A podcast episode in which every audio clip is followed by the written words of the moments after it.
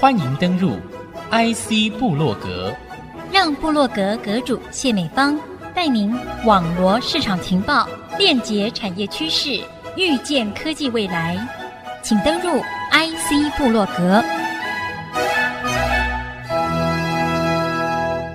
听众朋友再度收听 IC 部落格，我是阁主谢美芳。那么今天在节目当中和听众朋友共享产学接轨，而且做广泛接地气的应用开发，这真是一个高难度的热门议题啊！那么邀请的正是我们的清华大学哦，不只是物理系主任，还是我们的天文学系主任张存旭主任来到节目当中。主任，欢迎您。您好。阁主好，各位听众大家好，我是清华大学物理系张存旭。那我现在是物理系系主任兼天文所的所长，所以我常常对外宣称我上知天文，下知物理。其实等于什么都不知道，我个人觉得太可爱了。另外一位呢，诶，我们也是要尊称为赵博，你好，我们重要的博士后 赵贤文，赵博是我们的产学开发队伍的队长啊，欢迎贤文博士，赵博欢迎。你好，你好，赵贤文赵博士是我们实验室做产学研究的主要力量，是我的左右手，产学研究的左右手。我其实比较常叫他的是赵董，他念博士的期间，我给他的目标就是希望他以后变成董事长。这个好。OK，两位来到节目当中哈，其实我印象最深刻的一段哦，就是前阵子我们在举办李易发博士这个名誉博士颁奖典礼上哦，建立的这家公司哦，竟然是开发我们再生废油哦最赚钱的一家公司。博士呢，非常了不起的地方就是他因着这份技术的发明哦，进入了这个全世界哦，跑在最前面的 ESG 发展这个很重要的一个发展利基，他掌握住观念哦，很早就贯穿公司的经营，而且也把这样的一个部分的盈余哦，回捐给我们的学生哦，让他们在年轻的时候可能经济力有未待的时候，又可以得到这样的一份学费的一个支持而晋升，希望能够开发的专业领域。我很佩服的就是我们的李义发名誉博士，就是跟主任您这边有非常深切的一个非常多年的合作。哦，原来如此。我们跟李义发董事长其实合作是在七年前开始。李董在台师大的友人跟他介绍说，也是我的好朋友了哈，跟他介绍清大有一位老师微波应用做得很好，那他就跑来跟我们聊，应该是八年前就开始，那七年前才正式签约进行合作。那一聊，双方相谈甚欢，就觉得哎，做生殖柴油需要有加热的过程。那我们如果用微波来加热，是不是就可以省掉很多能源？这是可以办得到的，是不是？可以加热，而且速度到我们现在做出来已经可以快十二倍了。所以我们就开始做微波处理生殖柴油这一块。成本呢？哎，你问的很好，费用这边其实是最大的问题，因为微波的波源。如果要做到可以控制的话，通常很贵。那你们现在到哪个阶段了？我们现在的阶段就是加催化剂，我们可以让它反应速度从原来的六个小时缩短到只要二十分钟或三十分钟。那我们希望更快，最好是能够在十分钟内达到。所以费用的成本是可以控制的范围之内，达到这么好的一个效果，呃、可以缩得很短。哦，那另外一个方式就是只要加酵素。摆着，什么事都不用做，也不用微波，也不用任何事情，摆着就可以。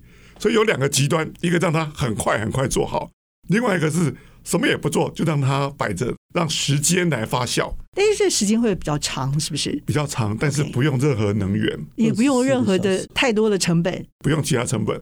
李董现在李一发董事长现在是两个方向都在做，对，他想试试看到底哪边的效果对于营运成本来说是可控的，对。微波加热可以带来比较好的再生能源的催化效果，是不是？为什么要用这个东西？因为微波它的能量可以直接加热在你需要加热的物体，所以不会把能量浪费在其他地方做生质柴油、生质燃料。所以我出来的这个油节能减碳，得到的油就是可用的好油，效益比较高。李义发董事长这一部分做得非常好。你可能会觉得这种传统产业可能到处都是油污啊、脏兮兮啊，不会。我们去他们公司访问很多次，他们公司整理的很干净，然后几乎没有味道。哇，这很了不起！对，而且看起来整个环境非常的好。它也是从一般废弃的油品来的嘛，对不对？它原料可以很多种，只要是油脂类都可以。废的食用油那是其中一环。他把台湾大部分的废食用油都收集起来，所以现在那种地沟油的可能性不高。它可以把地沟油变成可以用的柴油。地沟油因为里面有油酸，它不只是三酸甘油酯，还有油酸，所以它必须要把油酸转换成脂肪酸，然后再把脂肪酸转换成生质燃料、生质柴油。OK，所以还有一些步骤。简单来说，它有酯化反应跟转酯化反应。那酯化反应就是把它变成三酸甘油酯的过程，把那些油酸啊、那些杂质啊，都把它变成三酸甘油酯的过程。那这个过程需要的时间比较长，那用微波可以大大的缩短这个过程。它把那些不好的油脂，给它转换成哎好的油，三酸甘油脂的油。因为我们微波处理材料，我发现时间都可以缩得很短，少则十倍，多则缩到一百倍。那温度也可以，反应的温度也可以下降很多，这是我们发现的。那这个现象就很有趣了，似乎大部分的材料都可以，包括半导体材料。事实上，我们原来做的工作是产生微波、毫米波、兆赫波 （terahertz），产生高功率微波之后呢，就可以有很多的应用。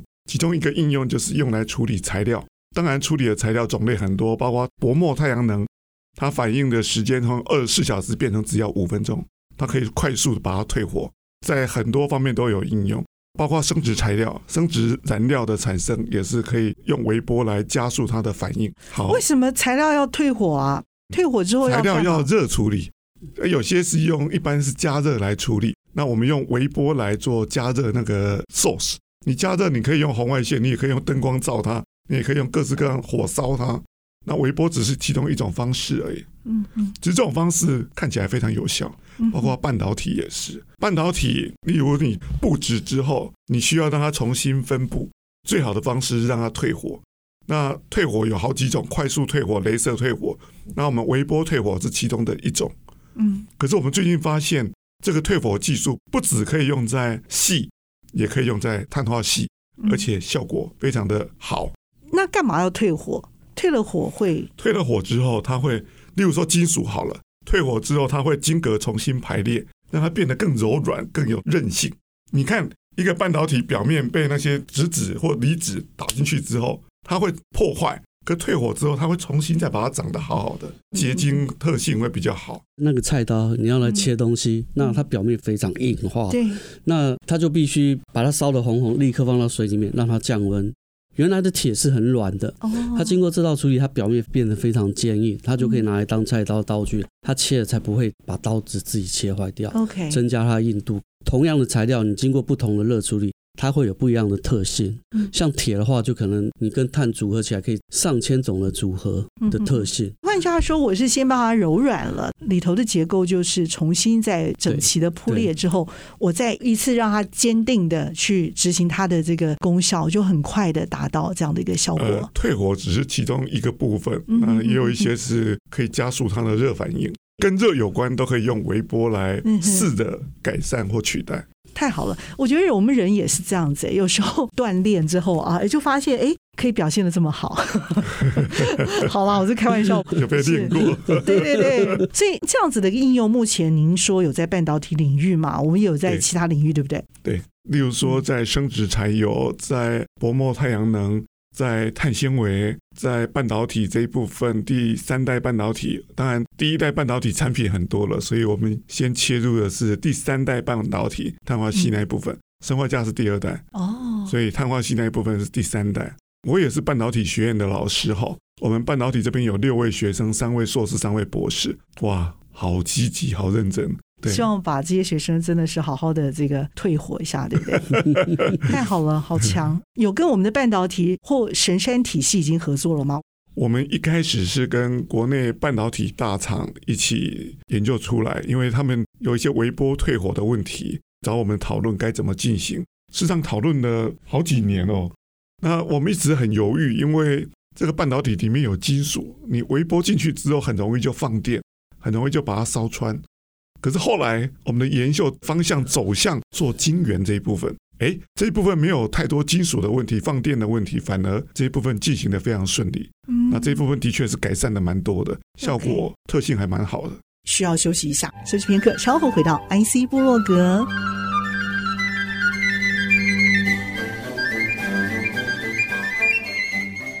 欢迎你再一度回到 ic 部落格。听清大公关的负责人曾经提到，就是说。我们连一般烘焙的咖啡哦，也可以喝得出清华咖啡的原味。这个原味哦，真的是跟你的名字很像哦，这存续价值太强了。这也是用你们的这个微波的技术啊，一点点的这个技术就搞通了，然后就让这个咖啡的原味就整个烘焙出来了，是吗？我吹个牛了哈。事实上，我们在跟李一发董事长做生质柴油的时候，里面有一个很大的反应腔。那很多人都跟你说，微波炉里面不能有金属。可是，我们就真的把里面有一根搅拌棒，就是金属，而且不会放电。这怎么办到的？哎，待会儿我们赵博士稍微解释一下。我们就可以里面真的有金属，因为我们我们可以控制电磁场嘛。然后再来，只要你可以控制电磁场，你就知道它的方向，你就知道该怎么让它不要放电，不要噼噼啪啪，嘿，这都可以做得到的。然后第二个是我们多年前跟中山科学研究院跟国防系统做旋转式的雷达。那这个旋转式的雷达。后来让我们可以做一个旋转式的反应炉，嗯，那这个反应炉就可以不仅一开始垂直的时候可以用来处理生质柴油，水平摆置，哎，反而可以用来处理微波咖啡豆，还有各式各样的民生用途。这一方面的发明大概都是我们赵董在做的哈。就是我们负责讨论案子，然后接下来动手做的，把东西做出来测试的，都是我们赵贤文赵博士，也就是我刚才讲的赵董。赵董，你怎么让他转了这个弯，让这个咖啡的这个原味啊，三百六十度都可以看得到它的这个原味出来了？跟您的改革方向是有关的，对不对？对。那但是怎么办到的呢？其实这个我们这个机器发展了好几代。从一开始，我们是用拿个搅拌棒在咖啡豆里面这边搅，发觉那个水汽都散不出去，然后那个喝起来豆子都像有花生味道。其实咖啡的风味很多，我们喝起来有什么？他们就常跟我讲有果香味、酒味，一大堆奇奇怪怪的味道都有。像去咖啡展，我也喝了蛮多不同的味道。香味是打出来的。咖啡它里面的这个成分有一百多种，甚至更多。你用不同的烘焙技巧，可以让它呈现不同的味道出来。中浅焙比较容易。那当你如果做到生焙，它的味道全部跑掉，就比较苦的味道。嗯，那当然比较风味层次是在中前焙，它会保留非常多的味道。那就看怎么去烘焙。当初做这个开发其实也蛮辛苦的，因为我都是把它设计出来做。他们把理念告诉我，他们要做怎样的事情。他们讲的是有些跟传统烘焙豆那个差太大了。嗯哼，那我要怎么去把它能够做出来？因为还要符合这个物理的一些规则，你没有办法去违背这个物理规则，你就顺从它。一开始我们是搅搅，那水散不出来。那学弟说，那我们要让它有开孔，那我们就开了很多孔，让它可以散出去。那散出去，他就说这样不好。他最后一直改改改改了很多次，有时候改到很晚。那因为我会机械加工，我本来就是机械科出身的啦。那专科我是念机械，念了五年，所以这加工我都会。所以他们觉得不好的地方就改。但是他们不知道怎么改，他们只能用他们的语言告诉我，改是我在改，因为我才知道要怎么去改。嗯哼，因为要把普通的语言转成物理的语言，我们才有办法去改。所以，我们从一开始是原来是这样转，就是水平的转。对对，后来把它改成这样转。哦，改成垂直了九十度转。对，这样转。哦，那里面还要再加一些金属叶片，里面最后是改成一个，里面还有内胆，因为他们又说。一开始那个是跑出去的，是我们用一个铁类似像铁网这样罩着，味道就一直跑出去，结果喝起来没味道。对对对。后来外面再给它一个壳，让它味道不会跑出去，是，是把它封住了，把它封住，味道锁在里面。但是还是要把水抽掉，因为水如果在里面待太久的话，那个味道会变得很差，会变得很苦涩。哦，对，因为还有一些没那反应的东西，水分飞出去了，那个味道还可以锁住，还要再对对对对。那就是要去调的原理是什么？我们会去调，还有一个风量。对，风你调的太快，水会带走没有错，气味也带走了。对呀，所以等于说你把各样的因素都控制到可能是最好的状态。老师有话要说，我补充一下，其实我们做这个东西，其实是跟李一发李董一起合作之后产生的另外一项应用。我们产生了非常多项应用，这是其中的一项。好，那重点是为什么微波处理咖啡豆跟传统的咖啡加热不一样？传统的是用红外线居多，所以热从豆子的表面传到豆子的里面。最常发生的情况是豆子表面已经熟了，里面还没那么熟。嗯，好，因为传导的嘛。那为了让它都熟，就是表面已经有点焦掉了，里面才熟。那往好处讲，就是风味比较多元、多层次。那用微波呢，直接打进去豆子里面，它可以从里面很均匀的加热。优点就是它的风味可以控制到非常的好，可以把它的优势给最大化。所以我们常说可以把普通的豆子烘出顶级的口感，就在这个地方。铁是不能够在微波里头出现的，但是你却可以让它出现，而且可以达阵。为什么？嗯，那就是波跟它进去的方向。这个我们可以利用这个来控制，因为有时候如果你跟它的方向是垂直的话，比较容易产生去攻击金属的行为，会让它放电一大堆。电过去之后，它会产生表面电荷，电荷如果有些靠得太近会放电，或是甚至打坏掉。有些有尖端的地方，第一个我们在里面设计不要有尖的，就是形状不要有很尖的地方。所有的这个元件要设计的比较平滑。另外一个，如果太接近也很容易造成放电。比如说两个金属靠太近，这种情况也细缝也容易放电。那像我们有些地方如果没有办法避免掉，那也无所谓，我们就在那边做一个金属壳，让它去打嘛，打坏换掉那个小地方就好，换一个小小的金属壳就好了。OK，所以我们可以利用这几种方式。微波反应枪不是家用微波炉了哈。然后我们重点是在这里哈，你可以试着把那个家里面的铝箔放在微波炉里面去，你看看会怎么样？哦，噼噼它就噼噼啪啪一直不断噼噼啪啪。对，所以你要避免。这是我假想的，真的是啊，真的是。对啊，是这样。那你可以试着把香肠，然后包在微波那个噼噼啪啪里面放进去，嗯哼，它一样会熟，而且很香。肉应该都碎飞了吧？不会不会不会，它 一样会熟，而且很香，只是看起来很恐怖而已。哎，那我不会觉得还蛮好吃的。老师，你也心机也太好了。那如果垂直呢？像老师说的这样放，转个九十度弯。对，那其实有时候另外一个，当初我们开始设计的时候也是做这样子放的哈。那波不容易打进去。嗯哼，你是指水平的吗？像那洗衣机一样漩涡的这种水平方向。对对，对，对，对，这种方式波不容易打进去。那时候设计看到的现象，因为会违反一些电池的现象。那就算你打进去了，它过一阵子，因为里面的水分蒸发了，这个材料变化了。你材料一变化，它那个对那个又很敏感，那个波又不容易打进去，结果微波都反射出来了，就没有办法加热在里面。改成垂直方向之后，那这样的话，我就算是我的材料有变化，水分跑掉了，那不会受到它这个影响，微波就可以进得去，它的变化就不会干扰到我微波进去多少的量。那基本上这时候材料可以很完整的把微波吸掉。山不转路转，对对对，其实就是对，就是山不转，我们转了，这样不行，我就转到另外一个方向。对，对，谢谢你的配合，真是好。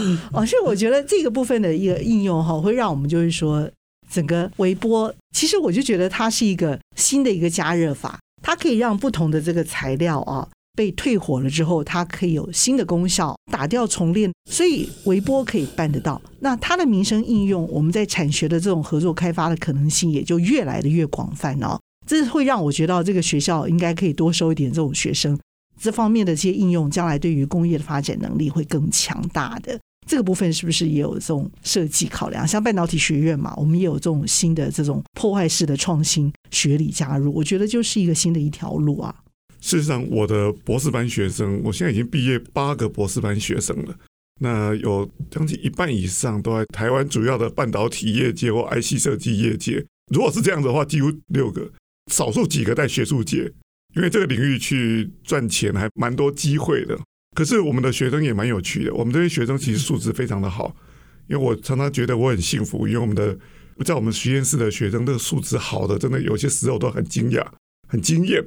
非常的聪明、主动、积极，那他们也愿意动手做一些，不是只有高科技产业，像生殖材料这是传统产业，碳纤维你说传统吗？也有一点高科技啊。那我们也跟中钢有合作过，中钢在高雄的中钢，中钢做钢铁传统产业，对啊。可是呢，钢铁里面的那些氧化物烧结起来变成氧化铁，就是磁性材料，那可以做很多很多的磁性元件，通讯商用。